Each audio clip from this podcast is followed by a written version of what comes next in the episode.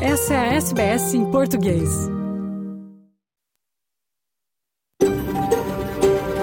SBS, a world of difference.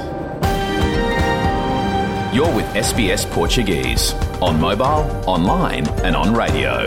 Essa é a SBS em português, no telefone, online e no rádio.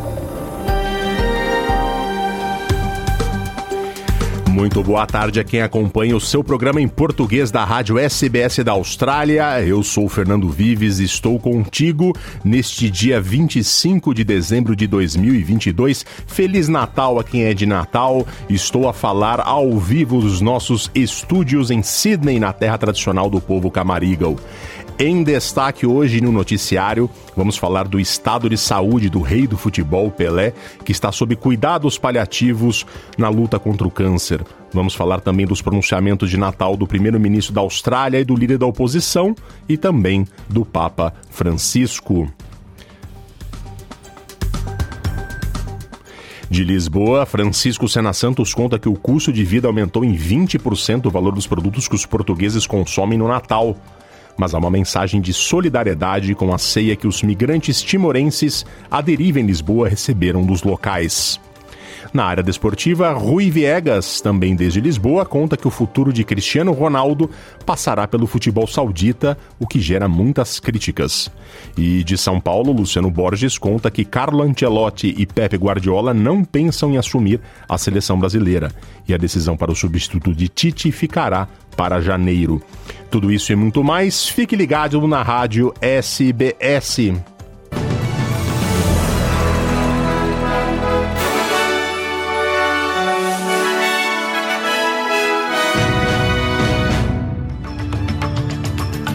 Vamos agora às notícias. Vamos agora às notícias da Austrália e do mundo da Rádio SBS para este domingo natalino, 25 de dezembro de 2022. Na sua companhia, Fernando Vives. Pelé tem progressão no quadro de câncer e passa o Natal sedado com familiares no hospital em São Paulo. A Austrália do Sul terá 72 horas de enchentes ao longo do rio Murray, em discurso, o primeiro-ministro Anthony Albanese agradece a quem trabalha na época das festas de fim de ano. em seu pronunciamento de Natal, o Papa Francisco condenou o consumismo ganancioso.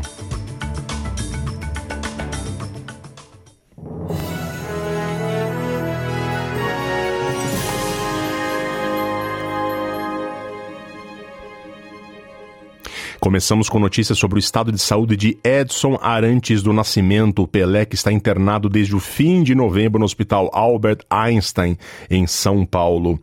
Ele luta contra um câncer de cólon que se espalhou e está hoje anestesiado como parte do tratamento paliativo, ou seja, o quadro de Pelé é irreversível e ele está sob assistência para diminuir o sofrimento nesta reta final. Na última quarta-feira, o boletim médico do hospital afirmou que houve uma progressão oncológica do quadro de saúde do rei do futebol, que tem hoje 82 anos. Nas últimas horas, a filha de Pelé, Kelly Nascimento, postou nas redes sociais uma foto abraçada ao pai em seu leito com a frase Mais uma noite juntos, entre aspas. Edinho, ex-jogador e também filho de Pelé, postou uma foto de sua mão abraçada com a do pai com os dizeres, entre aspas, Minha força é a sua. Na noite do dia 23, no Brasil, pela primeira vez o hospital não divulgou um boletim sobre o estado de saúde de Pelé. Não há previsão para um novo informativo. Pelé passa o Natal no hospital com seus parentes. O Santos Futebol Clube anunciou mudança no distintivo da equipe, que passa a ter uma coroa em cima para homenagear o atleta do século. E agora notícias da Austrália. Moradores da Austrália do Sul se preparam para enchentes que devem causar danos de grande proporção. Nas próximas 72 horas, cerca de 4 mil propriedades ao longo do rio Murray devem ser inundadas. Prevê-se que os fluxos de água atinjam um pico entre 190 e 220 gigalitros por dia. Mais de 1.100 propriedades já foram inundadas até o momento. O proprietário do Blanchtown Caravan Park, Aidan Powell, Disse a SBS que a inundação de 12 de dezembro deixou grande parte da área submersa.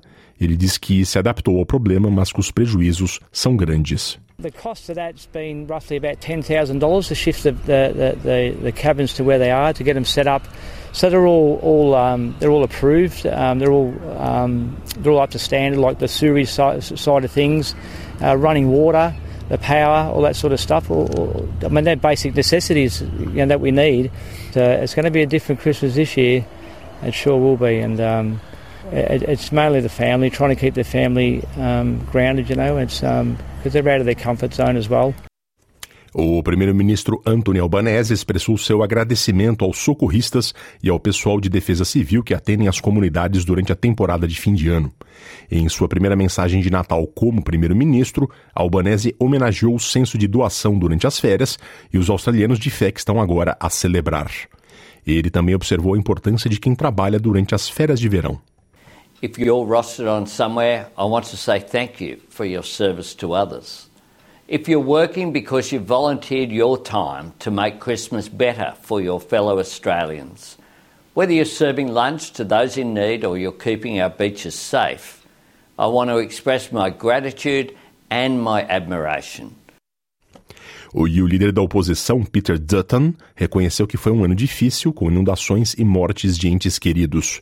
Em sua mensagem de Natal, Dutton afirma que esse é o momento de se reunir com as pessoas queridas e estender a mão para garantir que ninguém passe o Natal sozinho. During Christmas, I hope all Australians have time to rest and to celebrate with family and friends.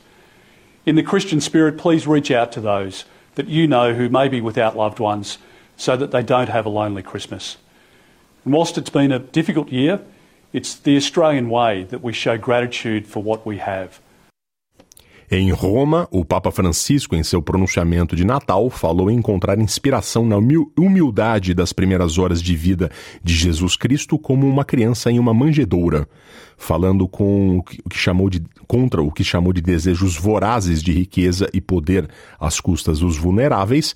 O chefe da Igreja Católica condenou a guerra, a pobreza e o consumismo ganancioso. This Christmas too, as in the case of Jesus, A world ravenous for money, power, and pleasure does not make room for the little ones, for so many unborn, poor, and forgotten children. I think above all of the children devoured by war, poverty, and injustice. O Papa discursou na Basílica de São Pedro, no Vaticano, diante de 7 mil pessoas, entre turistas e peregrinos.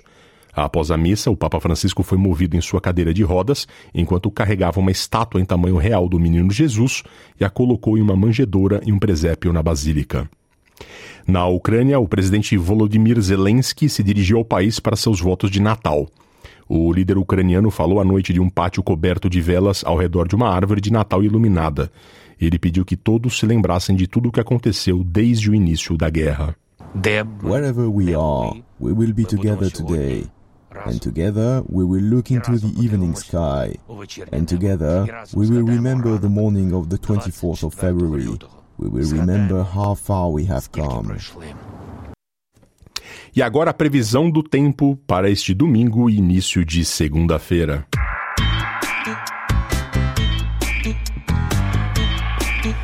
Em Perth, Tempo ensolarado, 30 graus. Em Adelaide, também sol, 32 graus. Melbourne, ensolarado, 30 graus. Hobart, ensolarado, 26 graus. Canberra, também com sol, 31 graus. Wollongong, parcialmente nublado, 27 graus. O mesmo para Sydney e Newcastle, com máximas de 28.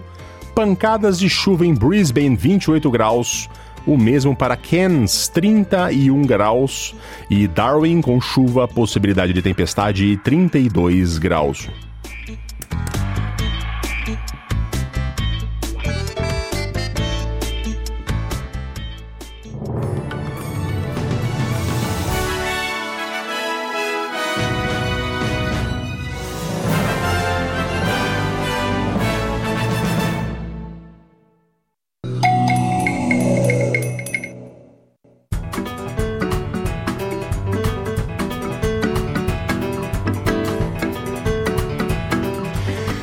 Boa tarde a quem está sintonizando agora na rádio SBS da Austrália. Eu sou Fernando Vives. Feliz Natal. Obrigado por sua companhia.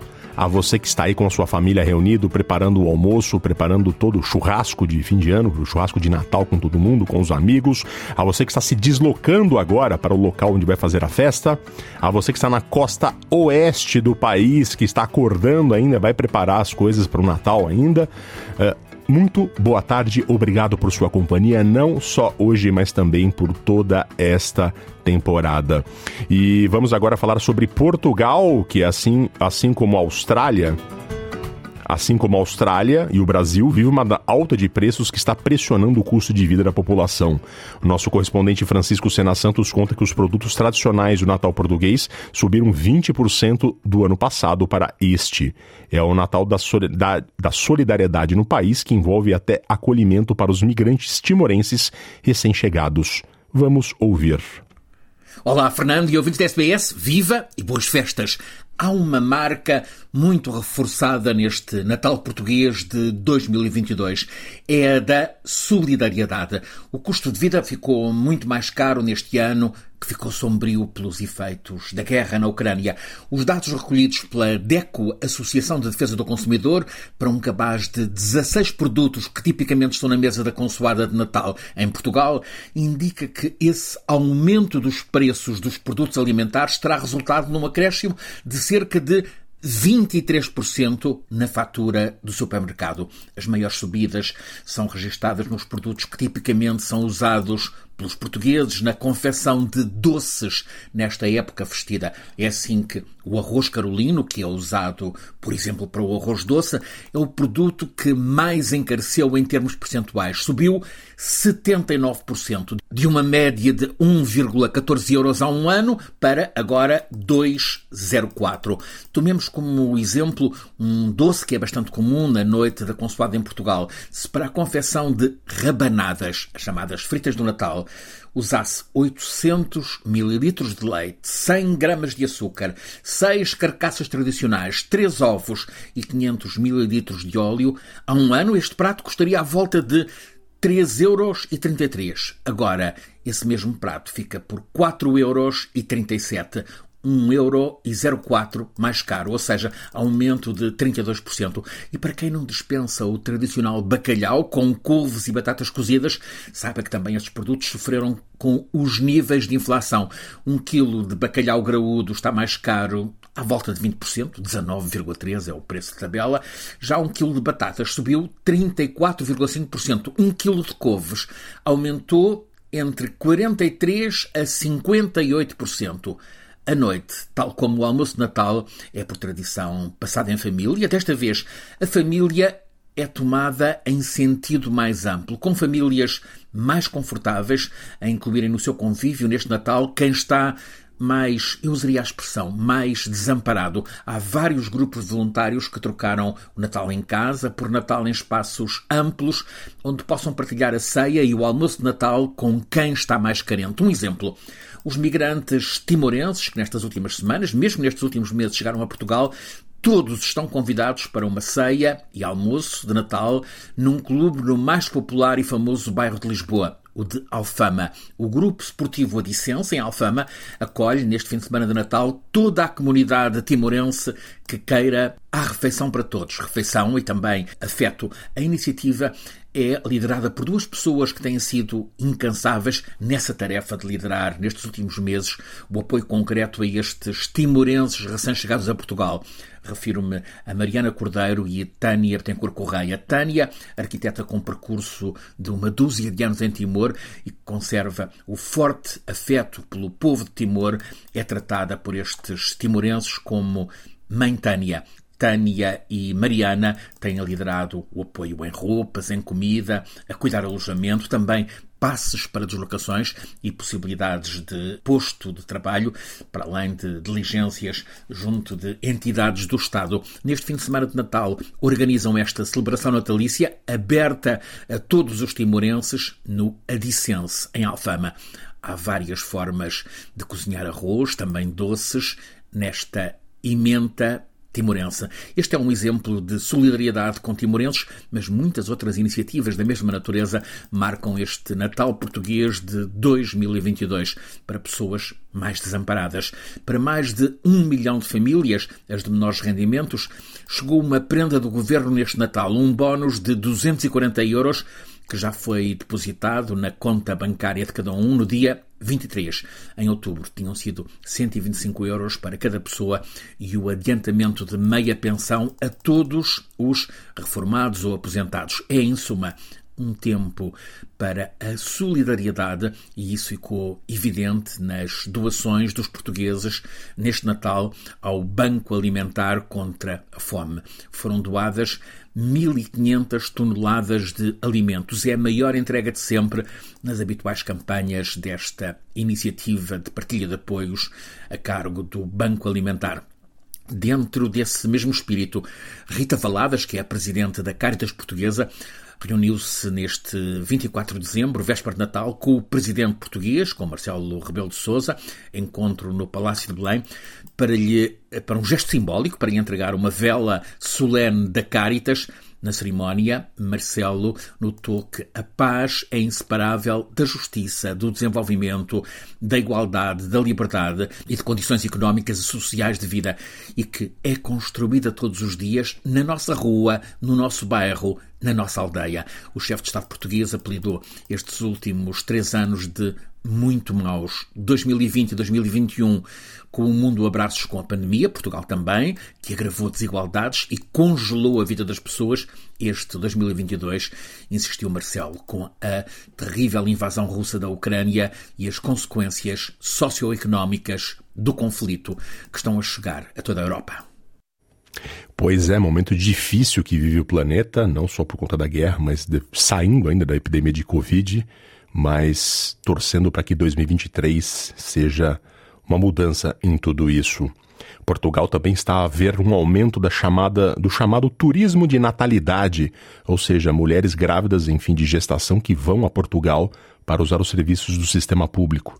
E a origem das nacionalidades dessas mães é cada vez mais diversa. Novamente, quem conta é o correspondente da SBS em português em Lisboa, Francisco Sena Santos. É Fernando ouvintes da SBS. Nestes últimos meses têm-se repetido os casos de mulheres grávidas estrangeiras que não vivem em Portugal e que chegam a hospitais e a maternidades portuguesas apenas para a realização do parto.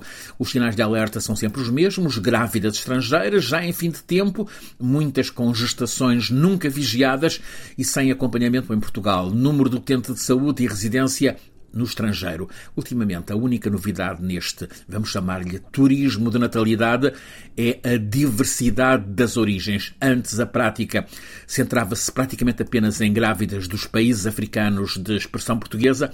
Neste último ano, começou a assistir-se a casos da Ásia, Índia, Bangladesh, Paquistão. A maioria esmagadora das grávidas chega de Angola, 70%, depois Guiné-Bissau, Cabo Verde. Nos anos da Covid-19 tinham sido diferentes as origens, com prevalência da Alemanha, do Brasil, da França, dos Estados Unidos, nacionalidades comuns a quem optou por confinamentos em Portugal. Muitas destas grávidas procuram Portugal por a saúde ser gratuita para os utentes de cuidados de saúde. E agora vamos falar um pouco da África lusófona. Em Angola, o futebol criou uma ponte de amizade entre angolanos e imigrantes refugiados que chegaram da República Democrática do Congo. É a linguagem universal da bola construindo pontes pelo mundo todo. Quem conta esta história é a jornalista Mônica Grayley, da ONU News, em Nova York. Em 2017, o técnico de futebol Diribil Mukandila teve que deixar tudo às pressas para fugir da guerra em seu país a República Democrática do Congo. Em casa, ele comandava o clube AS Vutuka, na região de Kassai Grande, mas, com o conflito, se tornou um dos 1 milhão e 400 mil deslocados.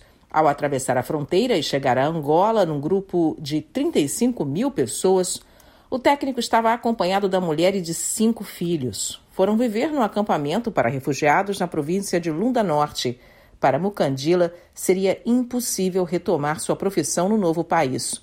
mas no acampamento ele começou a organizar partidas com jovens congoleses que chegavam como refugiados. Segundo Gibril, apesar de os jogadores não serem profissionais, o futebol oferecia a eles uma chance de bem-estar físico e mental, além de ajudar a criar uma coesão social. A iniciativa de fundar um time de futebol foi apoiada pela Agência da ONU para Refugiados, o Acnur. O representante do Acnur em Angola, Vito Trani, ressalta que o esporte também ajudou a lidar melhor com o passado e a enfrentar o futuro com esperança. Um dos atletas da equipe, Mananga Mandundo, de 16 anos, lembra da guerra na RD Congo, onde perdeu o pai e três irmãos. Para ele, o futebol o ajudou a vencer a tristeza e agora sonha se tornar um jogador profissional. No início, os refugiados tinham o próprio time, que venceu o clube local de angolanos no primeiro torneio organizado pelo Acnur.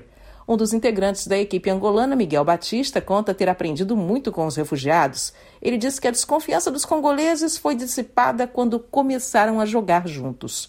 O técnico Gibril passou a investir numa ponte de amizade dos angolanos com os congoleses, formando um time só, com ambas as nacionalidades. O objetivo era promover paz e coexistência, e assim teve a ideia de convidar Miguel Batista para se tornar o seu treinador assistente. No mês passado, a nova equipe entrou em campo vestindo a camisa do Clube Integrado de Futebol de Loboa, o nome do acampamento.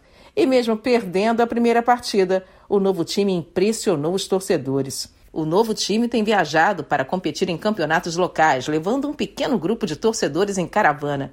Para o Acnur, a iniciativa de fazer um time de congoleses e angolanos mostrou como é possível quebrar barreiras e criar pontes. O técnico sonha com a equipe de refugiados e angolanos chegando a um torneio africano. E para o jogador Mananga, aqueles times que um dia eram rivais, hoje formam uma família. Da ONU News em Nova York, Mônica Grayle.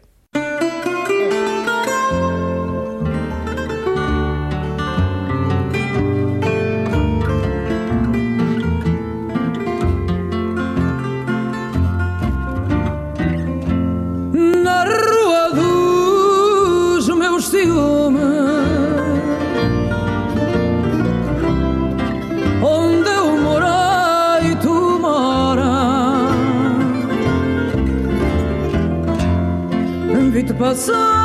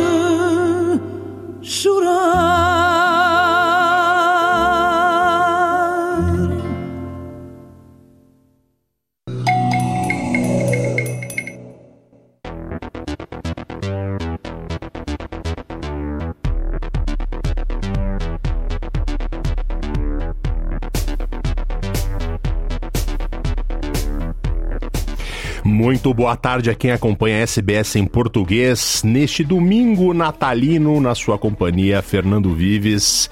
Feliz Natal a todos os nossos ouvintes da comunidade portuguesa, os nossos ouvintes da comunidade brasileira, nossos ouvintes dos países lusófonos da África, nossos amigos timorenses. Muito obrigado por sua audiência hoje e sempre.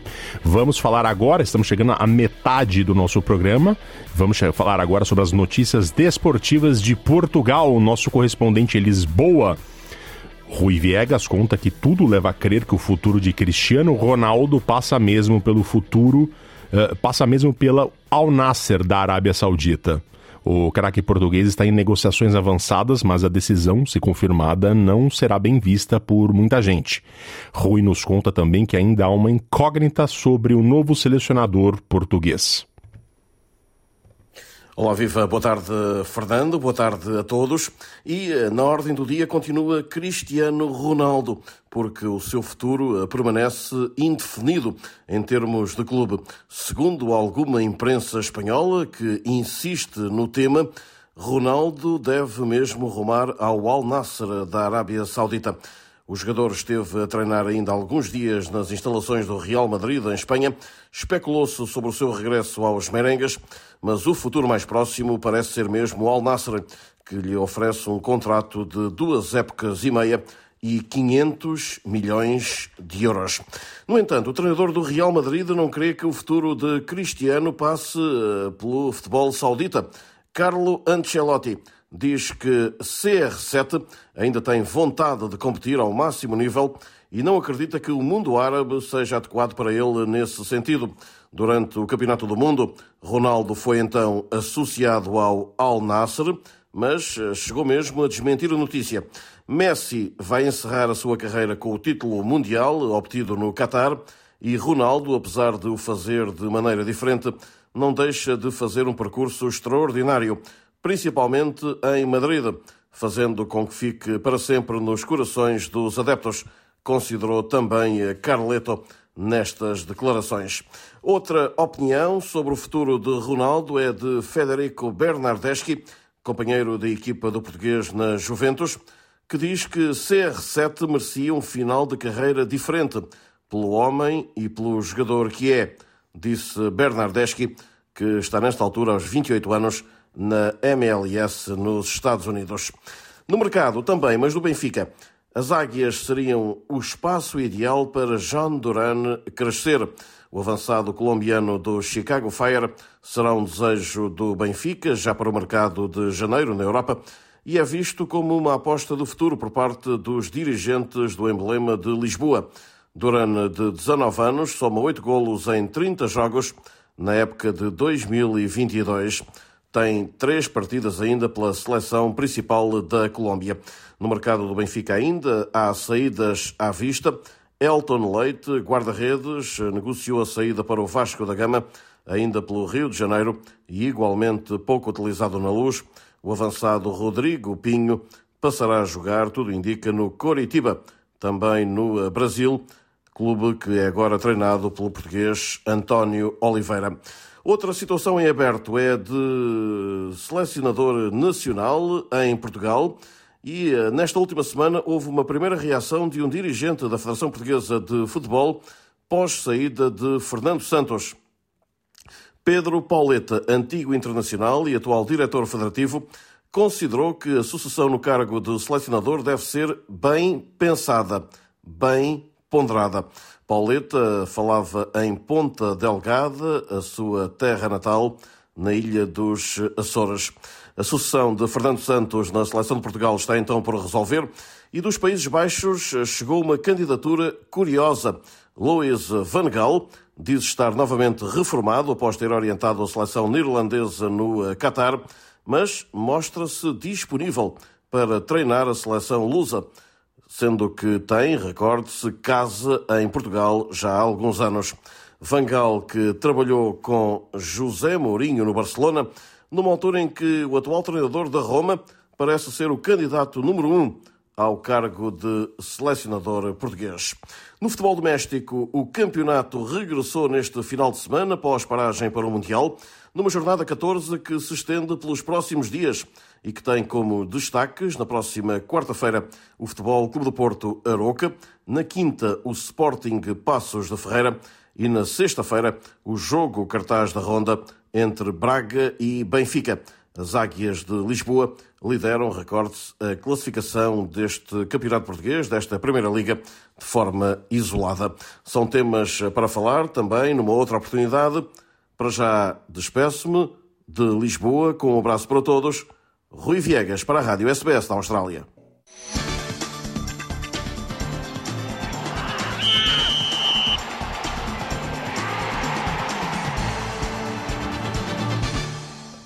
Muito boa tarde a quem está acompanhando o programa em português da Rádio SBS. Neste domingo natalino, Feliz Natal a todos. Vamos falar um pouco de esportes do Brasil. Vamos falar de seleção brasileira. Depois da eliminação nas quartas de final da Copa do Mundo, a seleção busca lamber suas feridas com um novo treinador. Tite, que já havia avisado que deixaria a seleção qualquer que fosse o resultado no Mundial, é passado para os dirigentes da, SB, da CBF. Um nome estrangeiro é cogitado, mas os mais cotados, como Carlo Ancelotti do Real Madrid e Pep Guardiola do Manchester City, não devem deixar seus clubes. Abel Ferreira, do Palmeiras, Dorival Júnior, atual campeão da Libertadores pelo Flamengo, e Fernando Diniz, do Fluminense, são cotados. Quem conta é o correspondente esportivo da SBS em português em São Paulo, Luciano Borges, que também fala sobre Neymar, que talvez venha a seguir na seleção brasileira, e as novidades da arbitragem da Copa do Mundo que podem ser implementadas no futebol nacional. Vamos conferir. Olá, Fernando. Olá, rapaziada, moçada da Austrália. A gente está chegando, já desejando um Feliz Natal para todo mundo. Uma época de lembrar as pessoas de que o amor vence. Enquanto isso, a CBF está eh, procurando o sucessor do técnico Tite, mas já tomou dois nãos. Falando em amor, é amor não correspondido. O primeiro, do técnico Carlo Ancelotti, o italiano que dirige o Real Madrid. Nessa semana deu um depoimento numa rádio e, da Itália, da, da RAI, e disse que se o Real Madrid não me demitir, eu não me mexo. Ou seja, ele não tem a menor vontade de largar a direção do clube que provavelmente vai ser campeão do mundo no início do ano que vem e tentar uma aventura de montar um time do Brasil, encarar as eliminatórias sul-americanas e ir para a Copa do Mundo que vai ser disputada nos Estados Unidos, no México e no Canadá. Isso daqui de três anos e meio. O tempo é mais curto agora, vai ser em julho, junho julho de 2026. Enfim, o Carlos Ancelotti já disse que treinar o Brasil difícil. Diz que ele é um velhote, que ele está muito bem aqui. A expressão velhote é dele mesmo. De que ele tem muitos objetivos ainda para alcançar pensar no Real Madrid. Muito bem. Se não é Carlos Ancelotti, então vamos pro pro Josep Guardiola, Josep Guardiola, técnico do Manchester City, que é a menina dos olhos do presidente da CBF, o Edinaldo Rodrigues, mas que também já deixou o, o, a CBF, a seleção brasileira, ver navios. O técnico catalão renovou o contrato com o Manchester City, que o clube inglês ainda está atrás do objetivo de ser campeão da Liga dos Campeões da Europa com esse time, com o City, e com isso as, já também não vai mais, não tem a menor chance dele aceitar. Para você ter uma ideia, Antes da renovação de contrato do Guardiola, ele já recebia 13 milhões de reais mensais. É muito, mas muito acima do que o Tite ganhava em qualquer padrão de técnico brasileiro. O Edinaldo Rodrigues, presidente da CBF, já deixou claro que só vai falar de técnico da seleção brasileira em janeiro Agora, as notícias que, que, se tem sobre movimentação estão dão conta que está parado, porque com essa impossibilidade dos dois primeiros nomes maiores aí do, do, do, do, mercado para treinador lá na Europa, agora ele tem que pensar. Cresce a possibilidade de ser o português Abel Ferreira, que dirige o Palmeiras, mas também vai ter que conversar, porque o Palmeiras tem dinheiro e não, tá, não parece estar disposto a liberar o Abel Ferreira. Uma outra questão que tem que ser levada em consideração é que tanto o Ancelotti quanto o Guardiola e também o Abel Ferreira, eles não têm experiência de direção de seleção. Dirigiram clubes até agora. O Abel, inclusive, com uma experiência em clubes bem menor que a do Guardiola e a do Ancelotti. E não só tem é diferente, porque eles trabalham com clubes no dia a dia, montam suas equipes com treinos diários, jogos da 2 a 3, 2 a 1 um por semana, vão fazendo o esquema, vão trocando jogador e tal. Seleção brasileira é escolher o que ele acha os melhores. Durante umas oito ocasiões por ano, ele consegue treinar a seleção em dois dias e já vai jogar quando começarem as eliminatórias. Então já vai jogar as eliminatórias da Copa do Mundo mundo, viaja lá para Bolívia pegar altitude, voltar. Não há um conhecimento dessa cultura, não tem um conhecimento do que é fazer jogo lá fora e tal. Então, começa que até para esses três estrangeiros já vai ser uma dificuldade ser técnico da seleção brasileira. Teriam que ter, por exemplo, algum auxiliar brasileiro que pudesse ajudá-lo com orientações e tal. Aí aqui no Brasil, os outros dois nomes que se falam é o Dorival Júnior, técnico campeão da Libertadores pelo Flamengo, mas que foi demitido do Flamengo depois disso. Demitido não, o Flamengo não renovou o contrato e já chamou, contratou outra equipe. E técnico Fernando Diniz do Fluminense, que é uma experiência de risco. Ele é um treinador que tem uma maneira de ver futebol, monta seus times. Na verdade, não tem nenhum título de importância ainda no Brasil nem fora, mas fez o Fluminense, por exemplo, no último Campeonato Brasileiro, jogar o futebol mais bonito do Campeonato Brasileiro. Era um time que jogava bonito, com jogo de aproximação, muita, muito giro dos atletas, passes curtos. É muito bonito de ver. Mas também quando perde, perde feio. Então, tem que ver, é uma aposta que tem que ter muita paciência para a turma é, ver o resultado do trabalho. E também nunca se foi testado o Fernando Diniz dirigindo times uma vez por mês por dois, três dias. É a mesma situação desses estrangeiros. Enfim, continua um mistério. Quem vai dirigir a seleção brasileira no próximo ciclo até a Copa do Mundo, lá na América do Norte? Outras mudanças no futebol brasileiro já são mais fáceis de prever. As novidades apresentadas pela FIFA no Mundial do Catar Duas delas, especialmente na área de arbitragem, podem ser adotadas já no Campeonato Brasileiro deste ano. A primeira é esse cálculo do acréscimo de tempo em, no final dos jogos, né? Quer dizer, depois dos 90 minutos, o acréscimo de, de tempo foi longo, porque para cada substituição a FIFA determinou que se daria um acréscimo de um minuto. E mais demora para reposição de bola, comemoração de gols, tudo isso pesa. Chegou-se até numa partida com um árbitro, inclusive é, um árbitro brasileiro, né? O Klaus, que chegou a dar 14 minutos de, de prorrogação no primeiro tempo e 13 minutos no segundo tempo. E foi grande, mas enfim, é isso. O Rafael Klaus, é, aqui no Brasil, virou motivo de piada porque ele fez uma prorrogação somando os tempos, mas a FIFA diz que sim. E o, o chefe da arbitragem brasileira, que é o presidente da comissão de arbitragem da confederação, que é o Wilson Luiz Seneme, um ex-árbitro, ele diz que há uma tendência de adotar essa, essa mudança, mas com um cálculo um pouco mais ajustado. Vem aí é, tempos extras de 6 a 7 minutos. Deve ser isso que vai acontecer. Outra coisa, o CNM contou uh, em conversa comigo por telefone que o presidente da CBF, o Edinaldo Rodrigues, ficou muito interessado em usar aquele sistema de impedimento semiautomático que a FIFA usou nos 64 jogos da Copa do Mundo. É interessante, resolve logo, já tem uma arte diferente que já mata ali uh, qualquer dúvida se, por exemplo, né, uh, o jogador com deu, deu é, posição, é, deu condição para um outro atleta fazer terceiro gol, na diferença estava no bumbum. Quer dizer, é bem preciso e muito curioso e rápido. O presidente da CBF já pediu para o CNM para dar uma olhada quem é que organiza esse sistema, quem, qual é a empresa que faz isso, desse impedimento semiautomático, quer saber preço, e para ver se ele consegue adotar no Campeonato Brasileiro e também na Copa do Brasil. Mas ele já avisa o CNM, que é o chefe da arbitragem, que isso é um dinheiro alto, porque vai exigir 12 câmeras a mais ao redor do campo, além das câmeras de televisão que já tem. Né?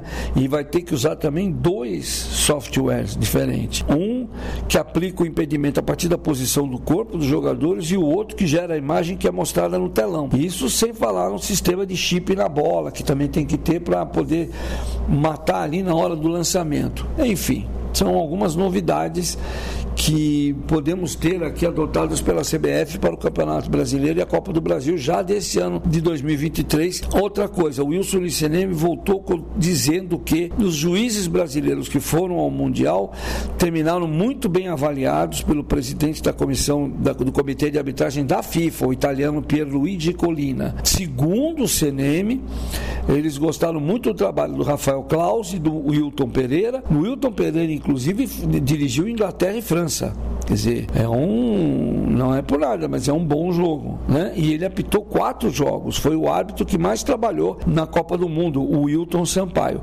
O Klaus teve problemas no jogo entre Inglaterra e Irã, porque o, o, foi meio que atrapalhado por algumas decisões do VAR, algumas indicações do VAR, e também, é, mas ainda assim ganhou elogios sobre o do Wilson Seleme, e lá vão bola os dois juízes brasileiros que estão é, que participaram da Copa do Mundo do Catar.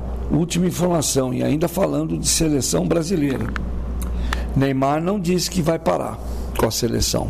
E cresce a possibilidade dele é, garantir a presença para tentar, com 34 anos, mais uma Copa do Mundo. Vamos ver. Eu até acho que dessa vez ele fez uma Copa do Mundo boa, ele foi atrapalhado por uma lesão logo no primeiro jogo, mas enquanto jogou, ele fez uma boa apresentação e fez um gol extremamente bonito no jogo em que o Brasil foi eliminado contra a Croácia. E esse gol, inclusive, está na lista dos 80 gols, que é numa lista que a FIFA está organizando para eleger o gol mais bonito da Copa do Mundo. Esse gol do Neymar é um deles, e o Richarlison entra com outros dois gols. Um que ele fez contra a Coreia do Sul, que ele faz uma embaixadinha de cabeça na frente do zagueiro e depois participa da tabela e finaliza, e aquele gol que ele faz de meia bicicleta logo no primeiro jogo contra a Sérvia. Tem gol mais bonito de outras seleções, mas esses três gols de brasileiros estão concorrendo entre os gols mais bonitos da Copa do Mundo. De repente, alguém ganha, quem sabe o Neymar ganha e aí ganha um ânimo também para jogar na próxima Copa do Mundo. Bom, semana que vem eu volto, vamos falar um pouquinho da temporada de 2023 e torcendo para que tudo dê certo, né? Vamos caminhar para um ano novo bacana. Um abraço e de São Paulo para a SBS, Luciano Borges. Olá, voltamos ao vivo no estúdio da SBS em Sydney. Boa tarde a você que nos ouve. Feliz Natal. Vamos falar um pouquinho mais do Brasil agora? Uma notícia interessante que não tem a ver com política: gordura trans estará totalmente banida em alimentos no país a partir de 2023. O banimento foi aprovado pela Agência Nacional de Vigilância Sanitária, a Anvisa. Quem conta é o jornalista Eduardo Cupertino, da Rádio Agência Nacional de Brasília. A partir do dia 1 de janeiro, a Anvisa, Agência Nacional de Vigilância Sanitária, bane totalmente o uso de gorduras trans para fins de consumo. A norma, que foi aprovada em dezembro de 2019, foi dividida em três etapas para reduzir gradualmente o ingrediente e termina com a proibição dele a partir do início do próximo ano. A medida busca proteger a saúde da população e seguir a recomendação da OMS, a Organização Mundial da Saúde, como conta o coordenador de padrões e regulação de alimentos da Anvisa, Tiago Halber. Essa discussão ela não é recente, né? A OMS ela tem recomendação para que todos os países do mundo reduzam o consumo de gorduras trans industriais e, e no Brasil não é diferente. Esse processo regulatório ele contou com a participação de todos os desinteressados, de forma muito transparente. Então, com isso, as empresas já há um bom tempo sabem da necessidade de aprimorar os seus produtos e, e nós temos a expectativa de que eles irão cumprir com todas as etapas previstas na regulamentação brasileira. Hoje, 49 países já contam com medidas regulatórias para restringir esse tipo de gordura nos alimentos. Entre eles estão Estados Unidos, Canadá, Chile, Argentina, África do Sul, Irã e parte da União Europeia. Segundo Tiago Halber, a Anvisa está produzindo um material para auxiliar os produtores a substituir as gorduras trans nos alimentos por outros ingredientes. A Anvisa vem trabalhando no desenvolvimento de um guia que vai auxiliar os fabricantes, principalmente os pequenos e médios fabricantes, a conhecer quais são os fatores dos alimentos que são importantes na escolha do tipo de alternativa que nós conhecemos como já viável né, para a utilização em substituição a gorduras trans. E aí, considerando todos os fatores, é, como processo produtivo, tipo de efeito desejado, o custo da substituição, entre outros. Esse material deve estar disponível a partir do primeiro semestre do ano que vem. De acordo com a OMS, o uso de gorduras transindustriais em alimentos está associado a cerca de 160 mil mortes nas Américas e de 500 mil mortes por ano em todo o mundo. Com supervisão de Paula de Castro, da Rádio Nacional em Brasília, Eduardo Cupertino. Voltando ao estúdio da SBS em Sydney, em Artarmon, aqui em New South Wales, nós uh, estamos falando ao vivo e Hoje é dia de Natal, é o dia de comilança, né? A gente fala para comer bem, mas é óbvio, evidentemente que todo mundo come muito neste dia. Brasileiros e portugueses têm seus hábitos muito específicos de Natal. Os portugueses gostam do, dos pratos do porco, do bacalhau, como falamos antes, como o Francisco Sena Santos nos contou também. E os preços estão caros mas muita gente fazendo as coisas que mais gostam. existe essa dúvida entre os brasileiros e portugueses aqui se eles adaptam o cardápio tradicional de Natal para uma coisa mais australiana, que é frutos do mar, peixes, etc. E os brasileiros com quem eu tenho conversado, eles variam. Muitos preferem ainda o peru, preferem uma carne de porco, ah, outros fazem churrasco, mas muitos ainda se adaptam a fazer um peixe algo mais leve, algo mais de acordo com o clima da Austrália, que é mais leve, né? E uma iguaria que a gente consegue comprar aqui também na Austrália, embora seja caro, não que no Brasil não seja caro, é o panetone, né? Você que nos ouve deve estar já comemorando o Natal com a família, nos, ou nos preparativos para isso, ou no trânsito indo para a festa com, com familiares e amigos. E se você é brasileiro, sabe que o panetone, por conta de toda a herança cultural italiana no sul e sudeste do país, né, é uma tradição também no Brasil.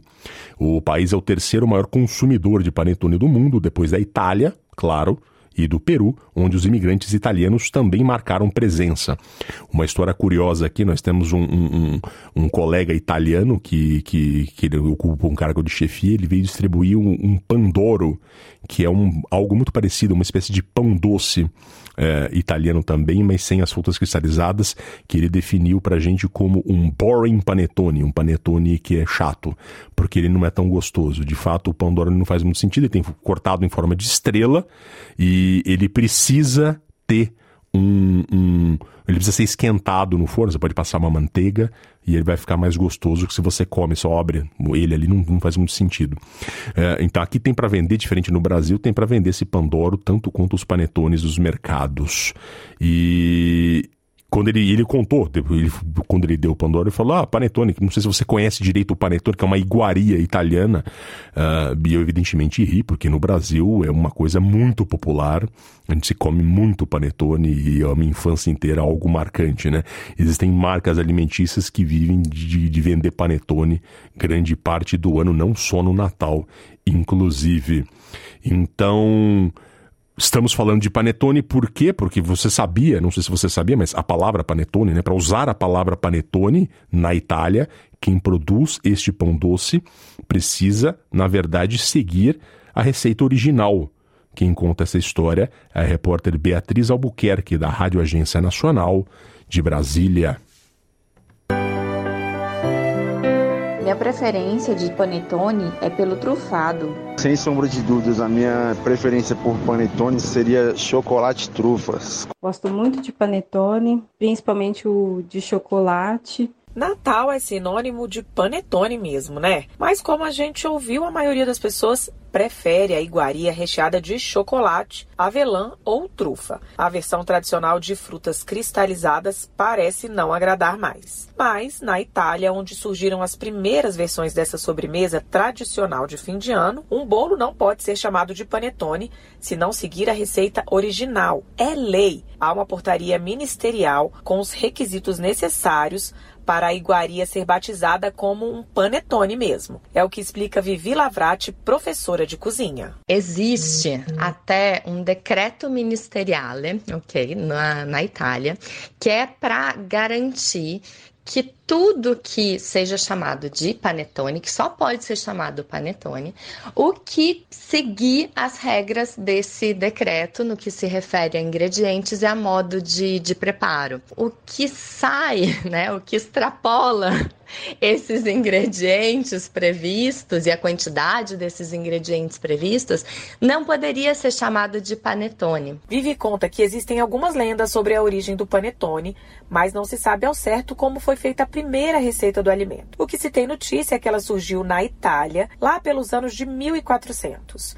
Originalmente era um bolo mais baixo, com uma cruz no meio e claro, a massa com sabor clássico e recheada de frutas cristalizadas e uva passa. A chefe de cozinha destaca que o preparo do panetone é trabalhoso e lento demora até três dias para a massa ficar pronta. Ela explica ainda que a versão original é, sem dúvida, a mais saborosa. Se a gente acaba colocando outros ingredientes e muitos recheios, você acaba não sentindo o sabor dessa massa que foi tão bem trabalhada, né? Panetone tem que ser bem feito e com o menos invencionice assim possível para ser efetivamente o que vem na, na nossa cabeça quando a gente pensa em panetone tradicional italiano. De acordo com a pesquisa da Cantar de setembro do ano passado, as vendas do panetone entre novembro de 2021 e janeiro deste ano cresceram quase 25% se comparadas ao período anterior. Isso significa que o tradicional bolo natalino entrou em mais de 7 milhões de novos lares brasileiros. Da Rádio Nacional em Brasília, Beatriz Albuquerque.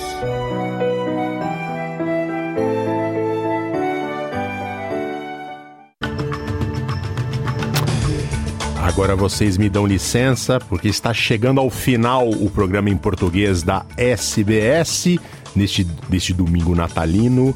E depois de falar panetone, eu fiquei sabendo que vai haver aqui uma ceia para quem está trabalhando nesse dia de Natal aqui na SBS.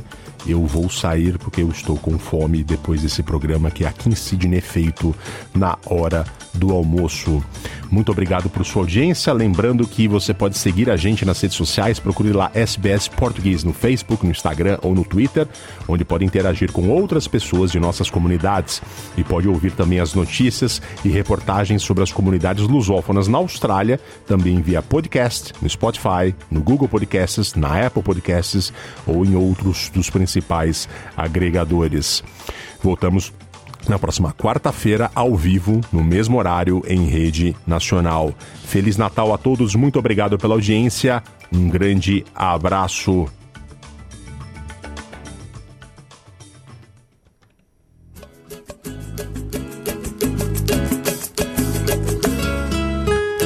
Esse samba vai em homenagem à grande cartomante, internacional, Dona Mãe Alice, a mulher que traz a pessoa amada em três dias. É, te segura, morena, que essa bandiga aqui é venenosa, hein? Pode acreditar. Vamos nessa. Você que não me queria, você que por mim não sorria. Dentro de uma semana vai cair por mim. Você que não me queria, você que por mim não sorria semana vai cair por mim. Foi o que me disse a mãe Alice, a mais famosa do bairro. Foi o que me disse a mãe Alice, mas você não acredita.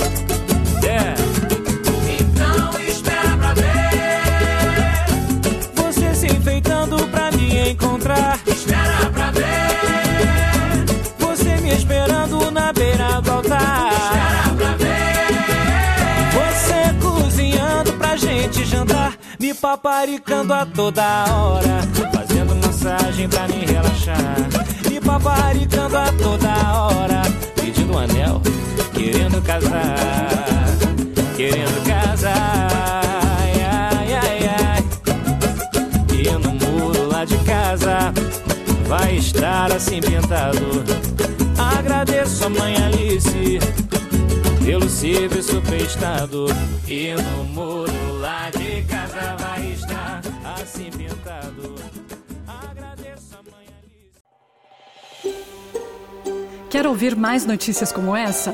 Ouça na Apple Podcasts, no Google Podcasts, no Spotify ou em qualquer leitor de podcasts.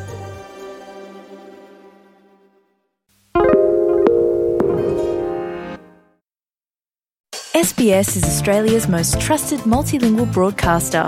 Our listeners are loyal, highly engaged, and have supported countless local businesses. We offer advertising packages for businesses of all sizes. Our experienced sales team will guide you through the process of owning a great campaign. Bring your own ad or have our production team make you something in one of our 68 languages. Start the conversation with your new audience today. Email sales at sbs.com.au.